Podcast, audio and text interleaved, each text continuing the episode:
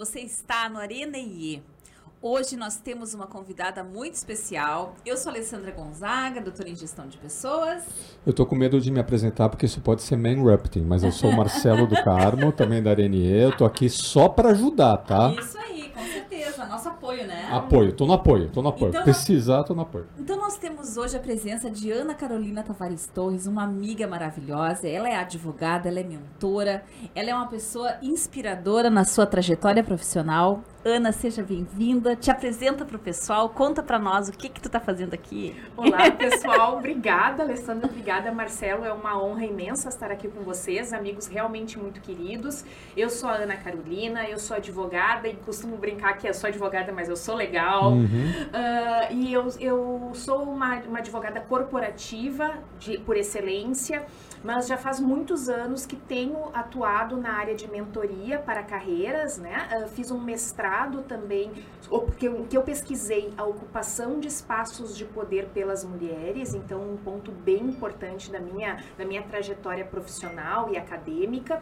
E atualmente sou a- a- a- a idealizadora da, de uma empresa chamada Carreiras Jurídicas por Ana Carolina, em que eu trabalho com mentoria para carreiras jurídicas também. Que legal. Fora as nossas novidades do dia. né? Isso aí que nós vamos É. trazer para cá, né? E aí o que acontece, né? Essas duas aqui, né, elas são amigas, né? Na física e na jurídica. Isso aí. Vou, começar, vou, vou tentar ajustar minha linguagem aqui, né? Porque tem vocabulário, né? Para falar com, com carreiras jurídicas, né? Tudo. E eh, tanto a Ana, né? Quanto a Alessandra já há bastante tempo desenvolvem trabalhos lá desde os cursos na Unicinos em liderança feminina. Como que vocês podem atuar na, na- no auxílio de mulheres né, a conquistar espaços né, na organização.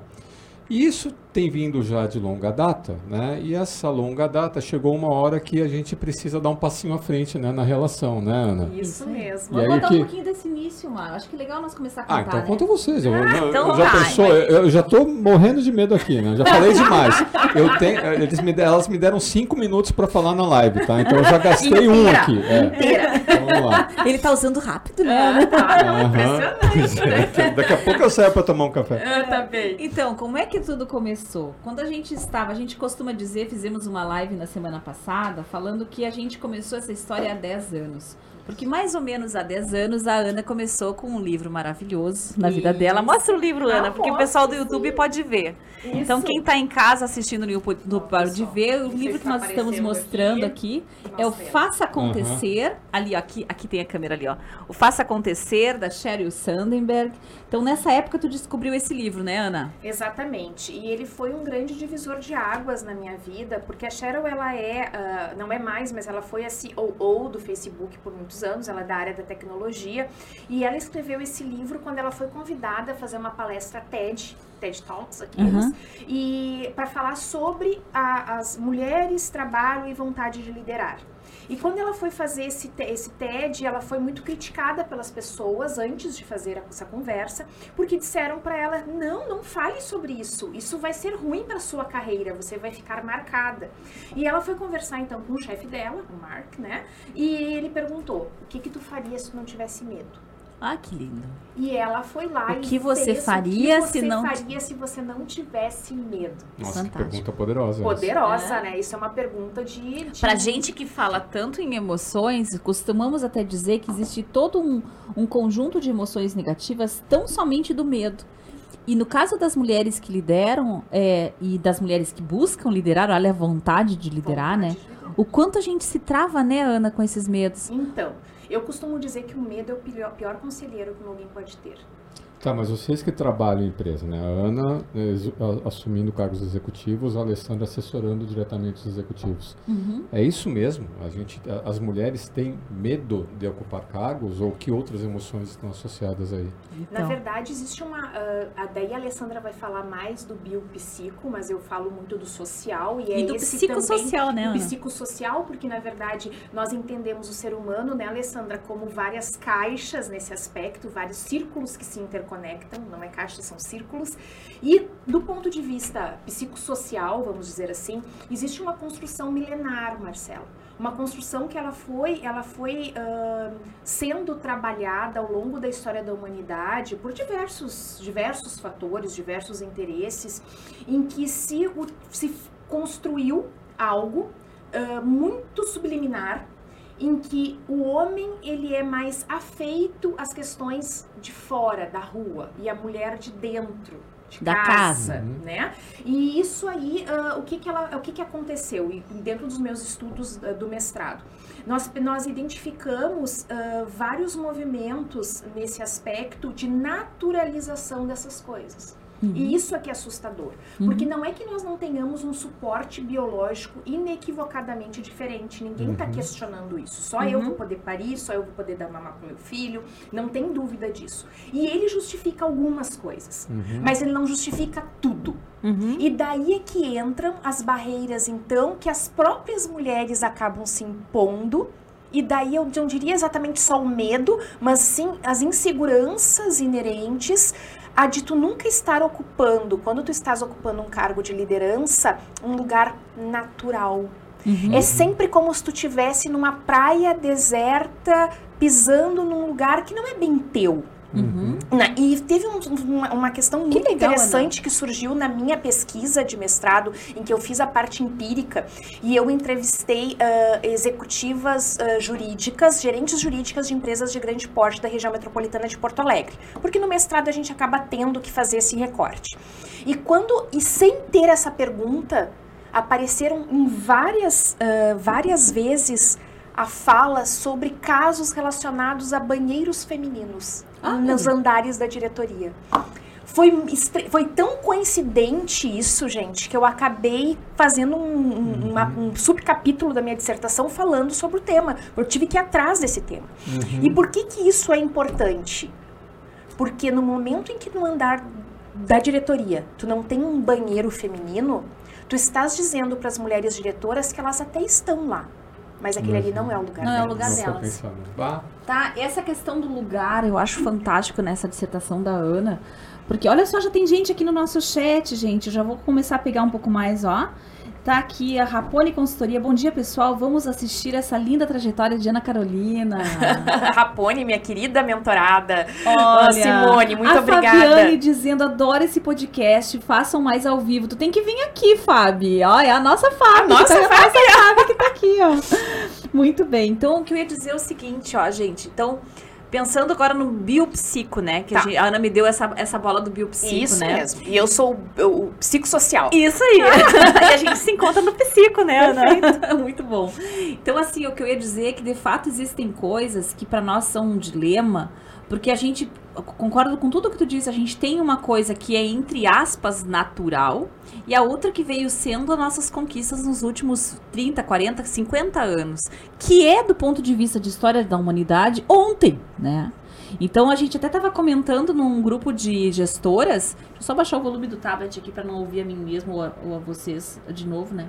Um, a gente estava conversando num grupo de gestoras agora, numa imersão que eu fiz segunda, terça e quarta-feira. E elas contando assim do número muito pequeno de mulheres em liderança nas empresas. E basicamente a sensação, e veja, é uma sensação que a mulher tem. A gente nem está dizendo que isso é respaldado pela Nada. cultura. Às vezes sim, mas não necessariamente é respaldado pela cultura. A sensação de que elas precisam mostrar mais para se manter no mesmo cargo Uhum. E de que elas estão mais sob vigília. Tipo assim, como assim você vai fazer um projeto e se der alguma coisa errada, então é porque foi a gestora mulher. Então é mais assim um, uma espécie de preconceito ou de uh, pressão psicológica que elas sentem por serem a única mulher numa mesa de comando em várias das reuniões uhum. em que elas participam. Elas se sentem mais na vitrine. Mas isso acontece, pesquisas Ana? que isso acontece? estabelecem exatamente isso. Uh, na verdade, existe uh, essa uma pesquisa específica que eu não vou saber agora de cabeça, né, ou quem é que trouxe, mas é uma universidade norte-americana e ela fala que os homens são promovidos pelo seu potencial e as mulheres por suas entregas. Olha, que e isso faz muita diferença. Uhum. Né? Porque aquele guri vai dar bom, sabe? Então ah, eu já vou dar agora, mas não tem problema. Eu vou é. dar oportunidade. Uhum. E a uhum. mulher, por sua entrega. Isso nos coloca efetivamente numa situação né, de, de, de discutirmos isso. Uhum. Porque isso está relacionado a viés inconsciente, gente. Sim. E o viés inconsciente não é que a gente vai deixar de ser viesado. Mas se nós falarmos sobre o tema, a gente consegue trazer para consciência. Uhum. E trazendo para consciência, a gente consegue mudar o que a gente quiser. E é. existem. Fala, não. Não, agora, é, não, é uma curiosidade sincera que eu sei que tem gente perguntando aqui, mas já que eu estou aqui, né? Ah, dá licença, Deixa eu aproveitar é meu, privilégio de homem branco. É, como é que é? Fala? É cis? Cis, cis hétero branco. Ah. Uh, a gente estuda isso, né, fora de brincadeira, né? Eu até tive a honra de participar de vocês com esse treinamento, né, de liderança feminina, o tal do do he for she, né? Eu acho isso. que é, é papel dos homens, né, quebrar né, essas barreiras. Então, assim, é, é, a gente lê muito sobre isso, a gente estuda muito sobre isso, a gente que fala sobre cultura nas organizações, a gente entende a importância da diversidade na tomada de decisão. Né? A gente sabe que quando a gente tem diferentes pontos de vista analisando uma situação complexa, a, a gente tem vantagens no entendimento daquilo e a decisão tem mais chance de ir para frente. A gente sabe que hoje em dia, por exemplo, uh, tá, eu preciso formar novos líderes. Tu falou em estatísticas, as mulheres já há algum tempo né, estão liderando uh, esse quesito de formação. Uhum. As, as, egressas em universidades brasileiras já são uma, uma mulheres há algum tempo, algum né? Tempo, a sua maioria. Elas têm se teve uma virada aí. Então, assim, é, é, essas respostas assim de prateleira, da importância, da diversidade, etc., isso daqui eu acho que eu sei e, e, qualquer um que, que tente se interessar um pouquinho sobre o tema sabe. Mas eu queria ouvir de vocês, da boca de vocês, da experiência de vocês. O que, que uma empresa ganha, ou o que, que ela deixa de perder, né, quando ela de fato se preocupa em uh, uh, quebrar né, diferenças como essa que tu falou, Ana, do homem ser promovido pelo potencial e a mulher pela entrega. O, o, o que, que, eu, que eu perco não aproveitando também ou não desenvolvendo o pleno potencial das mulheres nas organizações? Mas eu não queria uma resposta né, que a gente já sabe da internet. Eu queria da vivência de vocês, da experiência de vocês. Vamos lá, começa. Quer começar, Ana? Posso começar, então. tá. Uh, já que eu sou convidada, né? uh, que que, o que, que eu penso assim?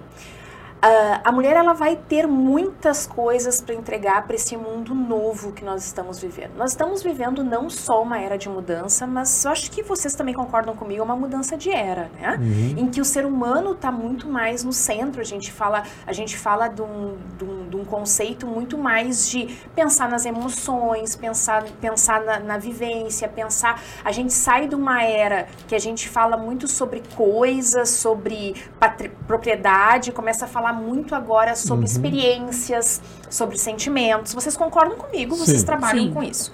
Ok.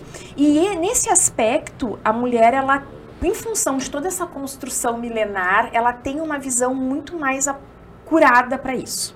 Tá? Uhum. Então, por que, que, eu tô, por que, que eu tô falando isso? Porque no momento em que eu tiver uh, boards, diretorias, altas gerências, né? Uh, e não é à toa que a ONU, a ONU traz recentemente o Pacto Global em que ela estabelece uhum. percentuais de liderança de gênero até 2030, 30%. Muitas mulheres estão, muitas empresas estão sendo signatárias desse pacto. Não é só para fazer bonito, é porque isso vai melhorar a economia do planeta a economia como um todo. Uhum. Porque essas mulheres, elas vão trazer esse olhar, esse olhar necessário nesse mundo novo, vão levantar a mão e vão ter possibilidade de trazer mais rendimento com esse outro olhar para a companhia. E as empresas têm pesquisas também que trazem que as uhum. empresas que são mais diversas têm resultados financeiros melhores. Então vamos lá um exemplo, tá? Um, por que que a gente vai, vai falar de a, a Cheryl mesmo traz isso. Uhum. Ela disse que ela se sentiu extremamente culpada quando ela ficou, quando ela estava gestante, que ela ficou grávida, que ela disse que ficou imensa, imensa, uhum. imensa, imensa, que ela percebeu a importância de ter espaços mais próximos de estacionamento para mulheres grávidas. Olha simples que assim. interessante. Assim, simples, simples assim, uma coisa. Eu estou falando uma coisa extremamente simples. Ou seja, políticas públicas Uhum. ou políticas privadas para o público, né? Uhum. Então, no momento em que eu tenho um círculo, ah, um círculo que não é mais vicioso, e sim, como é que se chama? Virtuoso. Virtuoso, perfeito. Em que eu tenho políticas públicas de inclusão, né? Em vários aspectos, como a, a, a- a vaga do estacionamento. Em que isso aí permite que mais mulheres consigam estar no mercado de uma maneira mais adequada. E elas conseguem, dentro do poder, melhorar seu entorno, a gente vai ter uma sociedade toda melhor. Uma sociedade melhor vai ter empresas melhores. Uhum. Ou seja, a, a empresa faz parte da sociedade. Se eu tenho uma sociedade mais igual, mais rica, mais, mais próspera, ah, eu vou ter empresas mais ricas e mais prósperas. Uhum. E não é só Uhum. para fazer bonito, gente, é para fazer grana também. Uhum. Porque a gente não pode ter vergonha de falar de grana. A gente não pode ter vergonha de falar resultado. Mas nós temos que ter ah, a diversidade da ponta, que entra a questão da mulher, para esse olhar mais humano, para que a gente possa trazer o resultado que a gente espera. Legal, eu vou, eu vou com a Ana. Vou acompanhar a relatora aqui. Ah, Então, Porque, deixa eu só pegar Fala. meu, meu ponto de vista aqui, Ma. Eu acho que é, tem essa permissão para o sentir, sabe? Então, quando você coloca mais mulheres na posição de liderança, você traz a permissão para o sentir para o centro da gestão. Uhum. Então, agora eu não vou mais falar sobre tarefas, sobre prazos, sobre dados. Eu estou me permitindo perceber que existe uma racionalidade limitada, agora pensando Uhum. até no Kahneman, que a gente estava falando sobre isso, uma outra live, né? E de que eu preciso sim que as pessoas se sintam bem para produzir. Então que eu, eu preciso olhar para o ser humano para que esse ser humano entregue o melhor de si nas tarefas que ele executa. Então o como fazer, o olhar para o processo, o olhar para a relação Uhum. humana, tudo isso se favorece quando você coloca mais mulheres em posição de liderança. Aqui entra em jogo o arquétipo feminino. O que, que é arquétipo? É um conjunto de, de, de conceitos e visões a partir de um determinado símbolo, de um determinado Uhum. símbolo. Por exemplo, o arquétipo da mãe, né? O arquétipo daquela que cuida. Então, não estou dizendo que a gente vai encher um monte de mães na empresa. Eu estou dizendo que a gente está permitindo esta sensibilidade, esta intuição ser trazida para Uhum. o centro da gestão. Legal. Você sabe que juntando o que vocês duas falaram, né? eh, eu lembro, Ana, que quando eu e a Alessandra a gente começou a trabalhar junto nas organizações, a gente fazia diagnóstico de gestão. Aham. E tinha lá um critério, né, que era justamente esse critério de responsabilidade social empresarial. Entre todas as coisas que uma empresa pode ter de responsabilidade, tinha lá uma pergunta como é que a empresa ela ah, promove a inclusão ou a não discriminação. E para mim sempre é uma coisa assim conflitantes, porque para você promover a inclusão você precisa discriminar, né? E aí, eu não discrimino, eu não discrimino, eu incluo. E a gente debateu muito sobre isso, né, Ali? E aí a, a conclusão que a gente chegou é que a gente tem uma percepção de discriminação quando o que acontece na empresa é diferente do que acontece no entorno. Então, por exemplo, a gente tem eh, regiões aqui no, no Brasil que a demografia da raça negra é maior do que a demografia da raça branca. Vou lá para a Bahia, por exemplo. Né? Então, eu vou chutar porque eu não sei os números aqui, tá? mas digamos que na, na, na Bahia ah, ah, 60% da população seja de raça negra. Se eu tenho uma empresa na Bahia que também não tem essa proporção no seu quadro, né, se nessa empresa 90% da população é de raça branca, quando no entorno, 60, opa, essa empresa está discriminando, tem alguma coisa acontecendo aqui nessa empresa que é diferente da coisa que acontece no Não entorno. está conseguindo manter o espírito o- demográfico. Isso. E o, e o que a Ana está falando é que a inclusão feminina, o empoderamento feminino, é o zeitgeist, né? é, o, é o espírito do tempo. E uma empresa que não está alinhada ao espírito do tempo, ela pode passar a percepção, Uhum. né? Eu não estou nem entrando no mérito se ela está sendo eh, efetivamente discriminatória ou não, mas para uma, por exemplo, uma mulher num lugar de trabalho que vai lá, vou me candidatar a uma vaga, fala, não, vem cá, aqui é diferente né, do resto, eu deixo de atrair talentos, né? Uhum. eu deixo de ser interessante né, para atrair os melhores potenciais. Quando a gente fala mercado de trabalho, né, o mercado tem oferta e demanda. É. Né? E o mercado de trabalho é a mesma coisa.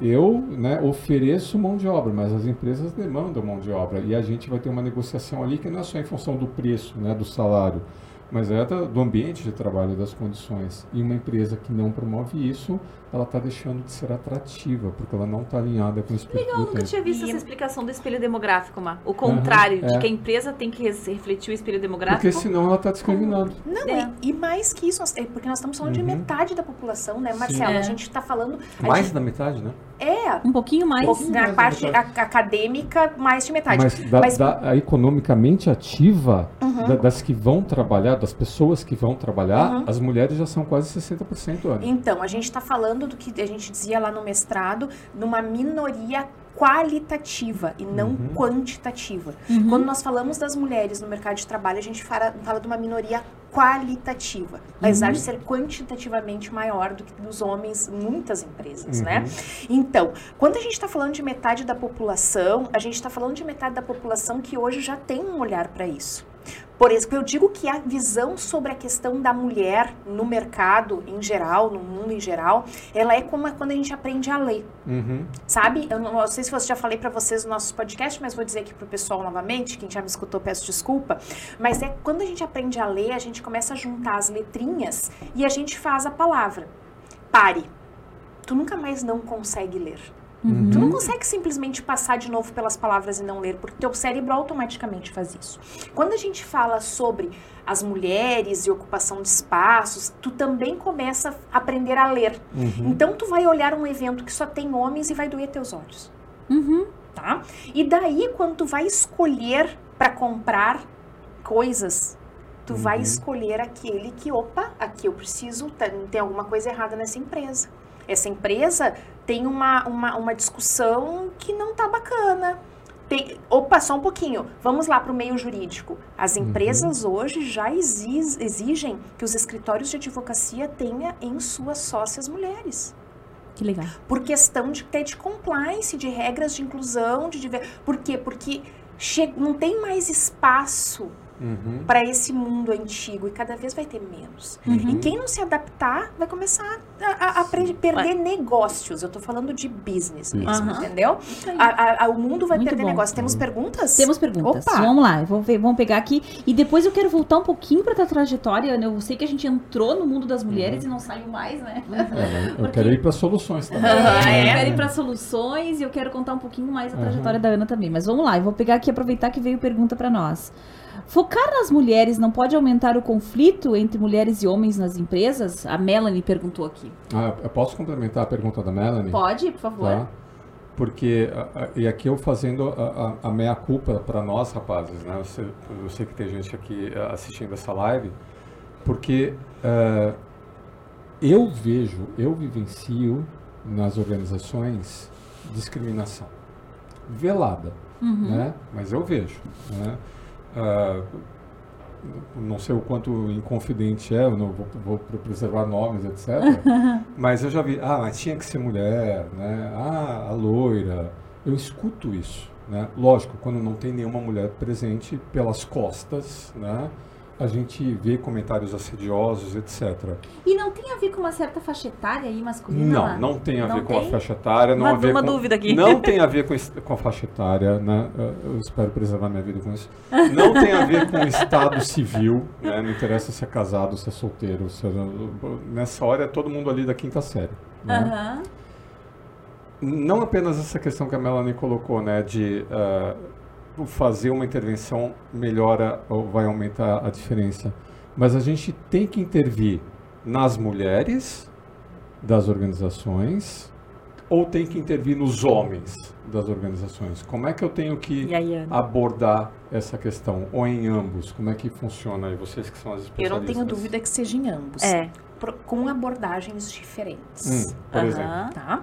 Então, os homens entendendo que eles são parte importante desse movimento, entendendo que os seus privilégios é necessário entender que há privilégios, e daí eu já tive discussões homéricas dentro da minha casa mesmo sobre isso, tá? Então, posso falar de maneira bem tranquila, mas a- a- entender o teu ponto de privilégio muda radicalmente a tua perspectiva sobre o outro.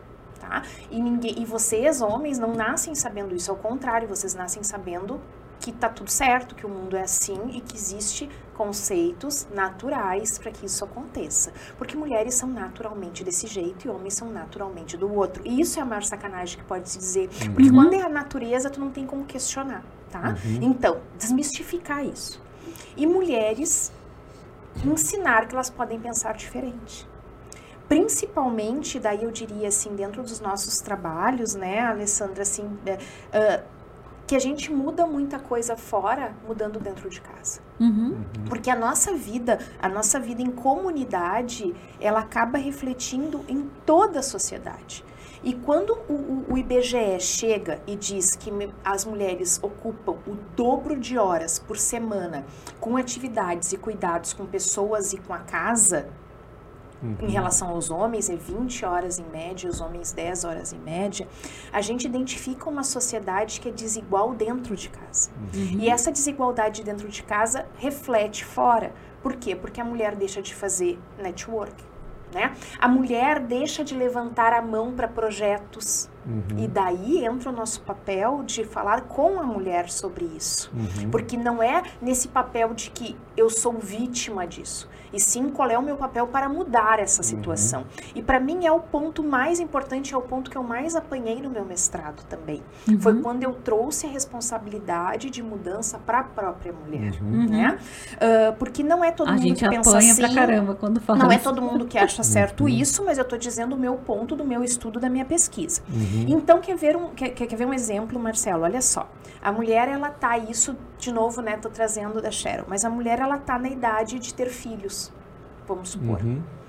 E ela vê que tem um projeto maravilhoso, que ela pode morar fora um ano e, e voltar, e ela vai voltar com um cargo melhor e tal, mas ela pensa como é que ela olha para a vida dela mega tribulada, cheia de responsabilidades, e ela tá na hora de Uhum. que ela quer ter um filho.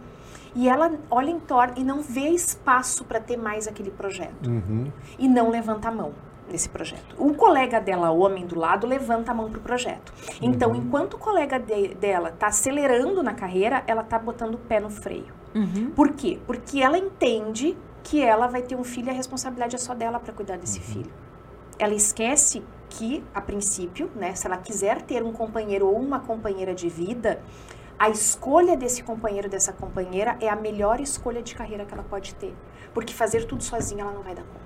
Esse eu acho que é o ponto principal. Se, se você chegou agora, tá pegando essa live, ou se você ligou e tá ouvindo a gente em um outro momento, eu acho que esse é o ponto principal. A gente tem que parar de se colocar como um centro de todas as coisas que acontecem na nossa vida como mulher, né? Então, de que eu tenho que ser a mãe, a esposa, a funcionária perfeita, A a, filha. Eu tava recebendo hoje, recebi uma aluna de um outro treinamento que a gente fez. E ela me mandou, às vezes a pessoa me manda coisas no Instagram assim pra contar, né, ou pra pedir pra, pra desabafar. E ela me disse: "Ali, eu tô vivendo um momento na minha vida em que eu tenho a minha filha com uma dificuldade, meus pais, um deles está doente, eu não tô dando conta. Que conselho tu me dá?" Cara, o meu conselho que eu te dou é pede ajuda e vai dormir. Não tem que dar conta. Sabe? Não tem que dar conta. A- é a tentativa de fazer tudo sozinha que faz com que a gente não consiga fazer esse ano aí da carreira acontecer. Porque né? nós fomos treinadas, e não é nós treinadas de maneira objetiva, Marcelo. É esse sexismo que permeia a sociedade sem as pessoas sequer perceberem. E quando tu falou sobre a percepção, ah, porque tinha que ser mulher. tá? Hoje a gente identifica que existe dois tipos de sexismo, né? O sexismo ah, hostil, que é aquele que é até muito mais fácil de combater, porque é um, como já aconteceu comigo, de eu me sentar numa mesa de negociação e me dizerem eu não negocio com mulher. Ah, não acredito, Ana. E daí Aconteceu já. tu vai fazer, uh, tu vai tomar a atitude que tem que tomar. Mas existe o sexismo benevolente, que ele é muito pior que o hostil. Ah, tadinha. Comiseração. Oh. Exato, Marcelo. Mãezinha! Ah, Ah, mãezinha, mas, ó. Ai, Ana. Deixa aí o fulano falar, afinal, o fulano, ele, ele, ter, ele tem um pouco mais de experiência, né? Tu não precisa te incomodar com isso. Aham, Dolinho. Tu entende, Marcelo, que é muito mais... E Ok, daí, o que, que a gente tem- que fazer? Isso. O que, que a gente tem que fazer? Chega das dores. Tá, vamos, pra solução. vamos lá. Sou gestor de RH. Socorro. O que, que eu tá, faço? peraí, antes de ir pra sua Ah. solução. Ah, tá, eu agora preciso- é ela, tá? Agora Não, não, é sou que, eu. eu, é que eu tô de mediação aqui, gente. Olha só, então, em primeiro lugar, a Benícia entrou, nossa querida Amada. Benícia. Excelente pauta, parabéns. Bens, perfeita colocação da Ana. A abordagem tem que vir para ambos, né? Homens e mulheres. Então, respondendo a tua pergunta lá, o pessoal concorda, viu, Marcelo?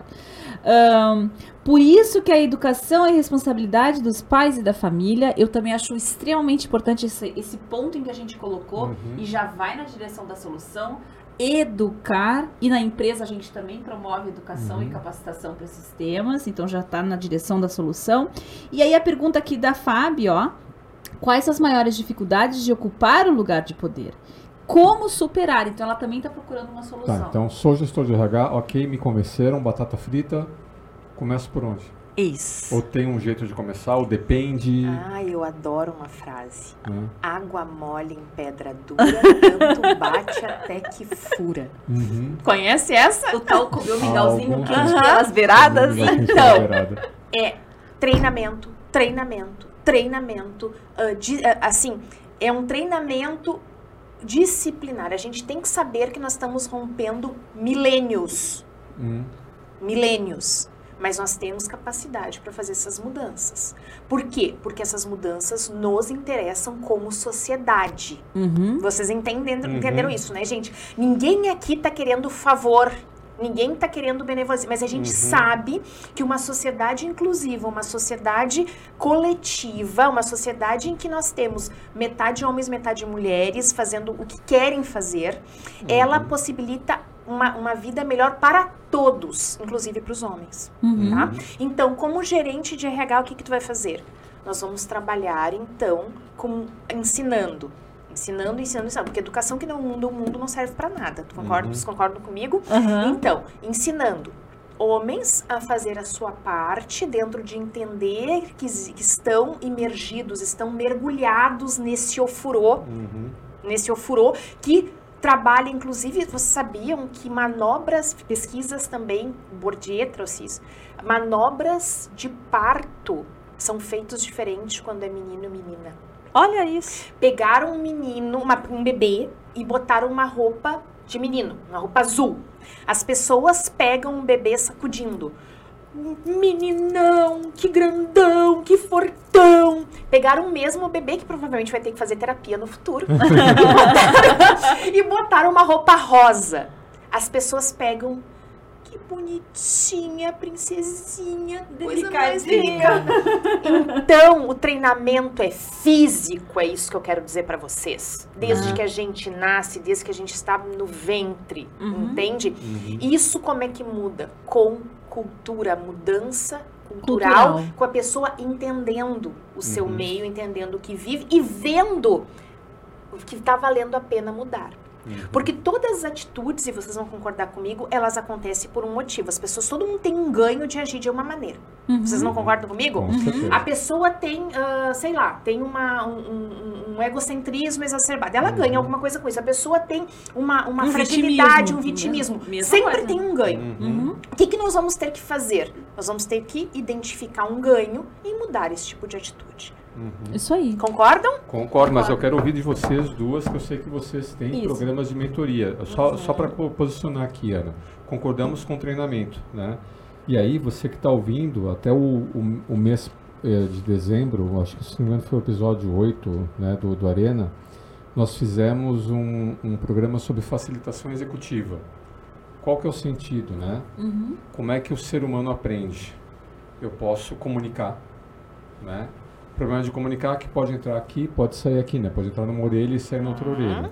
Uhum. Ou eu posso pegar na mão e falar, vamos junto, né? Um treinamento mais experiencial, Uhum. onde eu vou de uma forma mais personalizada, conhecendo especificamente as suas dificuldades, os seus desafios específicos, que o desafio da Ana pode ser desafio diferente da Alessandra, que pode ser desafio diferente da Melanie, que pode ser o diferente, desafio diferente da Fabiana, etc. E aí a forma de você ah, ah, tratar ou endereçar ah, de, um, de um modo mais experiencial, né, mais próximo a um, um aprendizado efetivo E vivencial. e vivencial é um programa de mentoria. Eu sei que tu tem mentoria, né? E vocês duas, Temos via um programa juntos. Mulheres TEA, tem um programa de mentoria. Isso, mas que ela que já é deu o nome. O nome é Mulheres Teia, é uma iniciativa que eu e Ana Carolina estamos aí colocando no mercado. Nasceu há poucos dias o Mulheres Teia com a nossa live, né? E nós estamos oferecendo A o gente quê? chacoalha ou a gente pega com cuidado? A gente, nenhum dos dois. A gente tem que entender, Ma, aí é que tá. Esse que é o ponto. As empresas, agora trazendo para o ponto de vista organizacional É. e não do indivíduo. As empresas têm diferentes níveis de compreensão, entendimento e avanço na questão de gênero. Então tem aquela empresa que tem pouquíssimas mulheres em condições de liderança. Tu não vai conseguir fazer um programa de mentoria she for she, de mulher para mulher, numa empresa que quase não tem mulheres líderes. Para essa empresa, tu vai ter que começar diferente. Talvez tu precise começar com um programa em que os mentores vão ser homens Uhum. e as mentoradas mulheres. Então, se a gente entender que mentoria poderá ser o melhor ferramenta. Então, eh, o Mulher Estea, ele tem essa metodologia que a gente já vem trabalhando há muitos anos, né? Nós na Conexão IE, a Ana também como professora, como facilitadora na área de, de liderança feminina. E a gente identifica nessa empresa em que momento que ela está, qual é o grau de maturidade. E a partir disso, o programa de desenvolvimento se estabelece. Inclusive, podendo ser no início treinamento, capacitação pura e simples. né? Palestra de sensibilização. Exato. Palestras, rodas de Exato. conversa. A gente não, a gente não mata formiga De com canhão, forma. né? A gente não mata formiga com canhão. A Uhum. gente tem uma, uma arma específica para cada, cada Uhum. uma mo- morte que a gente for fazer. então, acho que é isso em linguagem mais coloquial que a Ali tá dizendo aí, Eu né? quero dar um passo atrás aqui na, na Diga, nossa, nossa vamos lá. conversa. Meu Deus. Porque eu vi que aqui tá dando uma conversa no chat em torno da questão da culpa. Impressionante quando a gente coloca a culpa na, na, na roda, muitas mulheres se identificam. Uma, tu vê como é importante ser uma questão, de fato, psico aqui da, da coisa é muito forte, porque existe um viés inconsciente que, que é da sociedade, das organizações e das próprias mulheres. E um dos sentimentos, já que nós temos aqui a inteligência emocional como nosso, nosso basilar Uhum. né, na Areneia, ahn, mais presente nas mulheres é a culpa. Não só o medo, mas a culpa. Que culpa? A de não corresponder ao padrão de perfeição, a de não colocar a vela para cada santo que a gente quer colocar na vida. E aí a Fábio disse aqui uma. uma quase que bati no microfone. A Fábia, que trabalha aqui, a Fabiane, trabalha aqui no Fórmula Digital, né? E tá sempre aqui com a gente. Ela disse assim, ó. Relato do que eu estou sentindo no momento. Culpa por não ter ido pro Fórmula hoje atender vocês, porque eu gosto muito. Porque hoje eu tive que ficar com meu filho de manhã e ainda eu tenho exames para fazer. Então, são áreas da vida que a gente precisa atender, em que a gente se sente culpada. Se a gente tá com o filho, a gente tá culpado porque não tá com trabalho. E tenho certeza, Fábio, que se tu estivesse aqui, tu estaria extremamente culpada porque não tá com o filho. Não E, é? e por isso que eu acho que essa parceria de vocês duas tem tudo para dar certo. Porque eh, tem o, o lado hard, né, Ana? Que é essas questões do poder, da, da organização que tu traz, dessa tua experiência como ah, executiva ou diretora, né? Que tu foi em Uhum. Sim, diversas Isso, quero que ela empresas na- conte disso aí, na área exatamente. jurídica. Mas, como tu mesmo está falando, já que é uma coisa assim tão seminal, uma coisa tão lá de dentro, das, das entranhas, a gente precisa eh, de, um, de, um, de uma carga pesada para lidar com emoções envoltas a isso. Porque a emoção ela pode bloquear a iniciativa. Ela fala, ah, não, não vou conseguir. E a frustração, e a culpa, Tá, então deixa eu fazer a raiva, pergunta etc. para Ana bem específica. Lidando a emoção né, com a questão ah, ah, ah, do, do- do ambiente, do poder, da cultura da organização, que vocês duas somam essa experiência perfeita, puxa, né, Tá, então eu quero fazer essa pergunta para Ana. Ana, fala um pouco das emoções da mulher advogada, da mulher executiva que tu foi. Fala um pouquinho da Ana nesse, nesse contexto todo. Como é que a Ana se impactou em escrever uma tese sobre lugar de poder? Como que- é que a Ana... o que for possível revelar aqui pro em pessoal, vez de cuidar né? das organizações, está cuidando das mulheres nas organizações. Então, Então, gente, primeiro que é a realização de um sonho, né? Por quê? Porque isso bate em mim há muito tempo, muito, de uma maneira muito forte. E vou contar pra vocês por quê. Porque eu, come, eu sou, eu, eu, eu ocupo lugares de liderança desde o início dos meus 20 anos. Olha 20 e pouquinhos anos, 23, 24 anos, eu ocupei, ocupei já espaços de liderança. Então, eu era mulher, eu era jovem. E sem experiência, obviamente, porque ninguém nasce com experiência nessa cara. Então, eu fiz muita bobagem, tá, gente? Então, acho que isso também é importante a gente desmistificar. A gente olha a pessoa hoje ah, já com uma experiência, com uma bagagem, e, ah, mas ela só chegou lá porque ela tomou decisões erradas. Então, como é que tu, tu aprende a tomar decisões certas? Tomando decisões erradas. Não é verdade? Infelizmente é assim. apra- aprendendo a partir das erradas. Exatamente. Quando eu estava no, e isso eu conto e conto porque a gente precisa contar porque esse tipo de coisa não pode mais acontecer, Marcelo. Uhum. Eu estava com 29 anos, com um bebê recém-nascido, no meio da minha licença maternidade, e me chamaram na empresa. Eu estava com meus peitos cheios de leite, eu dava, amamentava. E essa conversa que me chamaram na empresa, primeiro que me deixaram extremamente angustiada, por que estão me chamando no meio da minha licença maternidade? Segundo, deixei meu filho com a minha mãe, com uma babá, e fui, amarrei os peitos e fui na, na, na empresa.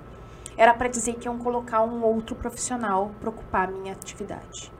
Nossa. O meu leite secou. Nossa. Isso é verdade, gente. Aconteceu isso comigo, tá? Aconteceu isso comigo há 15 anos atrás. Inaceitável, eu tinha- né, Ana? Olha, cheguei Então, até a assim, ó, aqui. É, é emocionante isso. É. Porque eu consigo falar nisso 15 anos. Eu consigo, comecei a falar sobre isso há uns 5 anos atrás. Eu não me permitia falar sobre isso. Isso é muito sério. Não, e as empresas Isso, não e eu perceberem tava- essa diferença E eu tava de, de temperatura com um filho recém-nascido, Hum. com Sim. casa para pagar, com carro para pagar, eu não tinha condições de tomar a atitude que hoje eu tomaria. É. Né? Ok. Eu me lembro que eu saí da empresa, eu sentei numa cafeteria, eu então pedi um café e eu me senti a pessoa mais culpada da face da terra. Porque eu tinha convicção de que se, não, se eu não tivesse tido um filho, que eu não tivesse licença maternidade, isso não teria acontecido comigo, porque a culpa era minha de ter acontecido aquilo. Esse, esse é o mais revoltante aí nessa história. Isso nunca vai acontecer com um homem, Marcelo. Pode acontecer outras coisas, Uhum. mas isso que eu passei nunca vai acontecer com um homem. E daí, a partir dali, eu desenvolvi uma culpa e uma, uma dificuldade muito grande. Essa culpa só foi curada, por isso que eu digo que o livro da Cheryl, ela, ela, ela- ele foi um divisor de marcas na minha vida, quando eu li o livro e percebi que não era eu, a culpa não era minha. Aquilo ali era uma construção que foi feita e acabou gerando tudo isso- toda essa questão. Então, por que que hoje eu tô aqui falando com você sobre esse tema? Por que que hoje eu estou realizada conversando sobre isso, estudei sobre isso? Porque eu sei que dá para fazer diferente. Uhum. E eu sei que a gente tem que alertar as empresas de que não se faz isso com ninguém, pelo bem de todos Uhum. né? Por quê? Porque eles simplesmente, naquela ocasião, eles perderam uma grande profissional. Eu não tô dizendo que eu sou melhor que ninguém, mas o meu nível de dedicação nunca mais foi o mesmo. Por que que eles fizeram isso comigo? Eles não tinham noção, eram dois homens que me chamaram. Dois homens velhos, maduros, Uhum. né? Da área da saúde. Olha que Me curioso veio uma palavra na cabeça Eles não, caquético. eles não, não era, não era o caso assim, mas eles não tinham noção do que eles estavam fazendo. Uhum. Não dá pra permitir que isso continue acontecendo. Tu não concorda? Tu como homem, Marcelo, tu não concorda que alguém tinha que ter avisado? Eles tinham que estar inserido num mundo em que eles teriam sido dito assim, a gente não se faz isso. Eu, É. eu, eu tava fazendo um treinamento em company ontem, Ana, e eu tenho feito treinamentos assim sobre justamente tomada de decisão, né? Pensamento tomada de decisão. E aí o que acontece, né? Um, um dos, dos diagramas que eu uso, né, que é o Kinevin, é o Cinefin, né? Em, A Maiane Lewandowski que né, nos Maiana- trouxe esse, te- esse, Isso. esse que é método. lá do, do David Snowden, ele fala assim, olha, você tem contextos que são claros, complicados, complexos e caóticos. Uhum. Você tem uma decisão, então, que você tem que tomar num contexto claro, né, complicado, complexo e caótico. Uhum. E o claro, complicado, complexo e caótico não é o tamanho do problema. Eu posso ter um problema grande, claro. Um problema pequeno, caótico.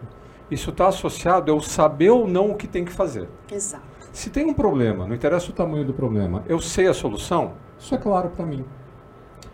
Se eu não sei a solução, mas tem quem sabe, isso é complicado. É complicado. Eu não sei, mas eu sei quem sabe. Eu vou lá atrás. Agora, o mundo hoje, ele é complexo e caótico. Em que sentido? É incerto. né? tem uma emissora de rádio aqui no, no- em Porto Alegre, no Brasil, que fala em 20 minutos tudo, Tudo pode, pode mudar. É isso, a gente tem um ambiente incerto. Em ambiente incerto, a Alessandra, que é especialista em inteligência emocional, sabe que as mulheres têm uma capacidade intuitiva maior do que a dos homens. Então, um homem é muito bom para conservar a cultura ou fazer as coisas como sempre foram feitas. Eu falo isso porque eu sou homem, eu sei muito bem. Sou ou não sou conservador? Ah, bom, aí, aí eu Né? um pedacinho Então, a mais do nós homens, Ana, nós somos conservadores. Agora, o que a gente precisa se tocar é que fazer as coisas como sempre fizemos não vai garantir a sustentabilidade dos nossos negócios e das nossas decisões. Né? Quem, os campeões de audiência da frase, no meu tempo, porque quando eu comecei, é uma, é uma tentativa desesperada de tentar se agarrar em algum padrão de, de continuidade ou de eh, conformidade ou de zona de conforto que a gente não pode mais se dar esse luxo. E vocês, né, as mulheres como um todo, isso aí que é da minha experiência, por que, que eu estou aqui? Porque eu acredito nisso, né? Se eu estou como consultor ou como ah, instrutor, facilitador, vendendo soluções para as organizações, eu quero soluções que resolvam o problema, né? que de fato ah, desenvolvam essas organizações e não Tá, mas buraco. voltando aqui para essa questão Mas da as mulheres, né, nesse ambiente que a gente vive hoje de alta complexidade ou às vezes até caótico, são quem tem as melhores, são as mais capacitadas. Se tu estava falando do potencial, É, eu posso- as mulheres têm o melhor potencial. E- eu não estou falando isso aqui da boca para fora. E é eu, não, e eu posso, e eu posso só complementar isso aí, porque eu tenho muito medo quando a gente fala as mulheres são assim, os homens são assim, porque foi assim que se construiu a naturalização dos corpos, né? Isso, generalizando. Mas por que, que a gente desenvolveu essas habilidades? Em função de toda essa, essa construção Uhum. anterior. Mas ah, o, que eu, o, que eu, o que eu, o que me chama muito a atenção é que assim, ó, alguém pode dizer, escutando essa minha conversa, porque essa conversa minha da história da licença maternidade foi, foram dois homens que me chamaram. Uhum. E pode dizer assim, ah, mas mulher também faz isso. E eu gosto de desmistificar isso, por quê? Porque a mulher que faz isso é porque ela está inserida num ambiente de poder comumente conhecido, que é o poder ah, corporativo, né? Que foi feito pelos homens e para os homens. Uhum. Então, qual é a grande sacada? Não adianta a gente colocar uma mulher num board de 15 Claro, tá? claro. Porque ela, dentro do viés de grupo, ela não vai levantar a mão. Uhum. E ela vai repetir padrões, como alguém também pode dizer aqui, que as mulheres também são machistas. Que é o que porque elas acontecia no Irã até agora, né? As Porque elas mães perpetuando inserem, Sharia, pe- em né? perpetuando tudo. Por quê? Porque elas nem, se, nem param para se questionar em relação Uhum. a isso. Uhum. Porque acham que isso é o certo. Sempre foi assim. Né? E, e como é importante a representação, né, Ana? Então, o que, que eu quero dizer? Quando a gente vai vender um programa que a gente vai customizar para uma companhia, Uhum. né? A gente vai conseguir, inclusive no He4She, puxar os homens para entender que tem certas coisas que não podem fazer e apoiar as mulheres ali e o quê? E transformar também os homens a ter essa capacidade de visão. Uhum. E que eu acho que tudo é uma questão de aprendizado coletivo, gente. Isso, Deixa eu isso. essa questão da maternidade, porque isso é uma coisa muito cara pra mim, da minha tese de doutorado, em torno da, da permissão para ser mãe e para se falar de maternidade e tirar isso do tabu. A gente venceu vários tabus sexuais, mas parece que a maternidade é o grande tabu do nosso tempo, né? Como se a gente não pudesse ser mãe e pais Uhum. e ao mesmo tempo trabalhar. Até me lembrei da juíza Ruth, né? no- tem um documentário na Netflix sobre ela, em que ela fala que o grande ideal de sociedade dela é mulheres que possam ocupar posições de liderança e o que mais queiram ocupar, e homens que possam ter o direito de ser pais. Exato. E de cuidar e criar seus filhos junto com suas mulheres, né? Ou companheiras, enfim. Bom, daí assim, ó, eu queria colocar aqui uma das coisas que, que, que tá nesse tema do que a gente está trabalhando, porque veio o depoimento da Silvia. A Silvia trabalha com a gente há muitos anos na Conexão IE. E eu não sabia disso, viu, Silvinha? Olha só o que ela diz na live aqui, ó, no chat. Guria, aconteceu a mesma coisa comigo, tá dizendo Ana. Eu fui demitida recém tendo voltado da licença maternidade.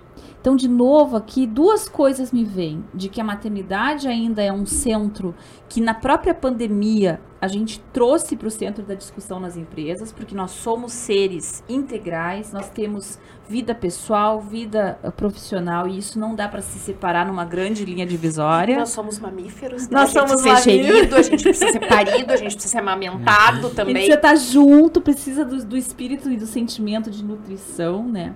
E ao mesmo tempo a questão questão da representatividade. Então tu vê, tu tá numa live conversando com a gente sobre uma experiência tua e uma outra mãe aqui se identificou e vivenciou uma coisa semelhante. Tu vê o, o poder que tem um trabalho como a Mulher Esteia de trazer essa conscientização, de que a gente tem que sair de um tempo antigo, como tu diz, Má, em que a gente tinha uma divisão entre homens e mulheres, em que havia uma competição muito grande, e temos que colaborar para que a sociedade toda seja mais humana, né? E, e pensando como sociedade toda, Ari, eu fico pensando assim, o, o, o, o quão importante é uh, essa mudança de forma de pensar.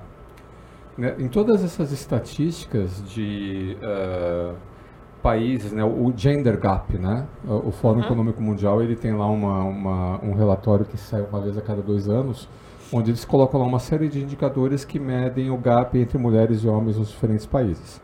E aí os países sempre com o menor gender gap são lá a Finlândia, os, os, os nórdicos ali da Europa uhum. ou países europeus. O que, que acontece com os países europeus? Uh, por exemplo, não tem licença maternidade tem licença maternidade e paternidade. Uhum. Por exemplo, uhum. se não me engano, a Finlândia é um desses países. Ah, o casal teve um filho, o casal sai de licença. Uhum. E homens e mulheres tendo para as organizações as mesmas desvantagens, uhum. não tem por que eu discriminar uma mulher ou de um homem, por quê? Os dois Se houver sair. filhos, os dois vão sair. Vírgula. O que, que está acontecendo nos países da Europa? Como um todo, está diminuindo, diminuindo o nível da natalidade. Uhum. Os casais estão deixando de ter filhos. Né? Por quê? Porque agora não é mais ah, a mulher vai lá ter filho e o homem sustenta a casa. Não, os dois perdem o sustento. Olha, olha que, que, que absurdo, né? A gente está dando tiro no próprio pé como sociedade ocidental. É. Né? Então, assim, ó, passou da hora né, da gente ter um, encarar. E, e, o que, que acontece nas organizações? Né? A gente que, que mora aqui no Brasil, a gente sabe disso. Não interessa quem está no governo, né? não interessa governo de esquerda, governo de direita, governo assim. A gente não pode esperar que um governo de uma nação, com as suas políticas sociais, etc., fala, não, peraí que a gente vai colocar ordem aqui no... no não, claro, não. no âmbito das organizações. As organizações são maiores que governos. Inclusive, existem organizações globais, né? que põe diversos governos no bolso, né, uhum. em função do orçamento do literalmente da, e o PIB dos países, né, porque existem ali uns, uns, uns 30 países mais ricos ali que são membros da OCDE, etc, etc, e aí começam a vir organizações. Então as organizações têm que puxar o, o, a, o, carro, né? Tem que puxar o fio dessa, dessa mudança. As organizações que estão na frente têm que assumir o, o seu uh, protagonismo nisso. Isso era responsabilidade social. Né? A responsabilidade social organizacional não é você chegar e falar assim, ah, não, eu não vou ter diferença aqui no quintal da minha casa. Não, eu vou fazer parte né, desse, desse espírito de mudança, eu vou ser inovador nesse espírito de mudança, e ao fazer isso, eu vou ter todos os benefícios em reputação, em ser um bom lugar. Tá? Quer ser um good place to work, né? Então, a gente for all agora. Né? É, é, é, um good for all. for all, né? Então tem que ser uh, protagonista nisso, né? E aí Muito a bem. gente conclama os diretores, os, os CEOs, os, você que tem um negócio, né? Qual que é a tua responsabilidade com relação a isso? Você, legal. Oh! oh! aqui. Não tem problema. É pra abençoar. Ah, Meu pai dizia, Ana, quando caía uma água assim. Mas eu tô. Mas eu tô. Não faz isso, deixa assim, quieto. Deixa quieto, deixa quieto. Ana, então vamos lá. Olha só, a gente tá com 52 minutos de live. Ah, foi de propósito que ela fez. É, a Ana fez que ela disse, gente, pelo amor de Deus, que eu tenho mais o que fazer, né? Imagina, posso ficar o dia então, inteiro com vocês aqui. Coisa boa, né? Ali assim, ó. Então, pegando o finzinho dessa live, eu queria que tu desse o teu recado. Onde é que tu tá pensando agora? Onde é que tu tá atuando? Onde é que estão os teus esforços nesse momento? Uhum. E o que que tu queria deixar de recado pro pessoal? É, e Vamos aproveitando lá. que a Ana tá nessa parceria conosco né, no Mulheres Temas, a Ana também tem o Ana... Carolina. Carreiras, Jurídicas. Isso. Carreiras Jurídicas. Fala um pouquinho do Carreiras Jurídicas também. É. Bom, então desde meados de agosto eu saí da, da companhia que eu atuei agora por último, né? Que eu era execu alta executiva da, da, da uhum. seguradora aqui da região sul de Porto Alegre. E atu tô atuando no meu sonho, na verdade, né? O Uhum. meu plano B que virou o plano A, que é o Carreiras Jurídicas por Ana Carolina, onde a gente atua, eu atuo diretamente com mentorias para profissionais advogados, né? E também para a questão de, de, de treinamentos, tanto de desenvolvimento, como toda a parte de inovação no direito, toda a parte de gestão jurídica também, né? Que é Uhum. uma grande experiência que eu tenho. Mentoria na questão jurídica. Na gestão jurídica. Carreiras jurídicas, ela não é necessariamente para mulheres. Inclusive, eu tenho mentorados homens e tem sido muito legal os projetos com homens, porque isso, isso, na- isso é uma experiência mesmo de vida, como o mentor tem que ter, né? O mentor, ele tem que ter passado, porque diferente do coaching, que usa ferramentas, em que a pessoa pega e, e- e aplica e tira da própria pessoa, próprio A pessoa coach, se percebe. né? se perceber, o mentor ele pega pela mão e diz: olha, tem um buraco ali na rua, se tu quiser, tu cai no buraco, mas eu já caí, eu posso pegar tua mão e a gente fazer essa Sim. volta. Então, é muito dentro desse trabalho que eu faço. Tem a página, sigam as redes sociais. Ana Ana, Carolina. Carolina. Carreiras Jurídicas. O meu site é carreirasjuridicas.adv.br. Mas agora, recentemente, eu e a Alessandra, né, com apoio, com a contribuição do Marcelo, estamos montando, então, Mulher Esteia, que daí é o meu projeto lindo e transformador, Mulher vamos Esteia com dizer TH, assim, viu, com gente? TH, é T-H-E-A. Isso. Ah, em que a gente vai trabalhar sim com pro- projetos vinculados à liderança feminina, principalmente em organizações. Uhum. Porque nós não queremos que ninguém mais seja chamado no meio da licença maternidade, Isso aí. né? Então, se vocês, a gente tem aquele livro do Simon Sinek, né? Encontre o seu porquê, Uhum. né? Ah, eu e a Alessandra temos o nosso porquê. Uhum. E para quem tem um porquê, sempre se descobre o como. Ai, e o lindo, nosso amiga. porquê é mudar as organizações do ponto de vista de diversidade de gênero. Isso aí. Inclusão, fazer com que a vida das mulheres dentro das organizações seja mais fácil, as organizações ganhem por, com isso. Por quê? Ah, no universo, apesar da gente pensar ser nojento, que eu habito a barata e a barata habita em mim, todos somos um, tá? A gente sabe. Nós somos, né? Somos ah, seres compostos por átomos, os átomos estão circulando, todos somos um. Quando eu tinha a minha equipe, agora por último, eu costumava dizer para eles que a gente tinha uma simbiose. Eles me apoiavam fazendo a parte operacional adequada, 23 e pessoas, com né, isso, Ana? nós chegamos a ter 30 Nossa. lá no jurídico.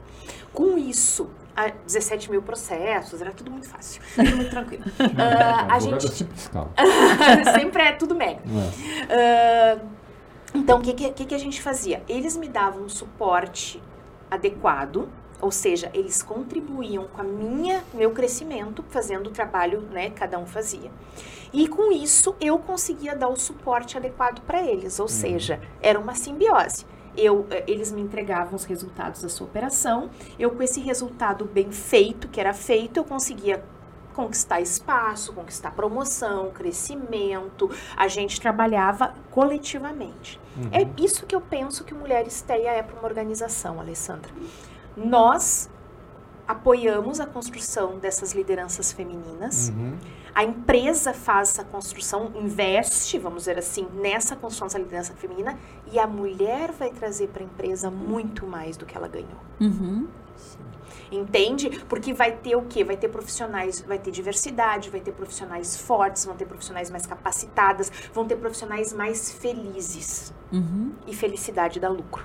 É verdade. Isso aí, Felicidade amiga. da lucro. Pode botar no mote lá de vocês, né? No site, né? Felicidade da lucro. Olha só. Tu- tu- eu acredito Mas, nisso, onde é que eu assino? Marcelo. Onde é que eu assino? vamos Felicidade dá lucro, gente. Dá É verdade. lucro. É. Uhum. Então, assim, ó, vamos parar com esse negócio, entende? Que tudo tem que ser maqui... A gente, nós saímos da era industrial. Uhum.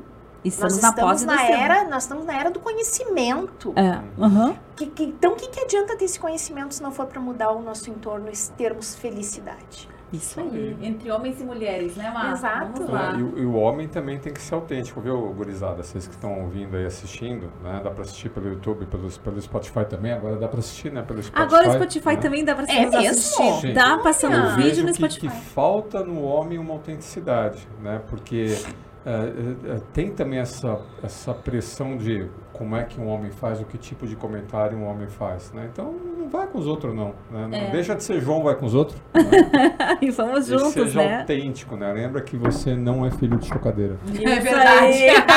Muito bom. Muito boa. Muito obrigada, então, pessoal. Acho que vamos encerrando, Vamos então, a encerrando. live. Obrigada a você que nos assistiu. Compartilha essa live na tua rede. Arroba Mulher Estéia aqui é a nossa, nosso recado para vocês. Aham. E também arroba Conexão IE, né? De qualquer jeito, você chega lá. Isso, Isso aí. Muito obrigada. Gente, muito obrigada. Até a próxima. Até tchau, tchau. tchau, tchau. Valeu.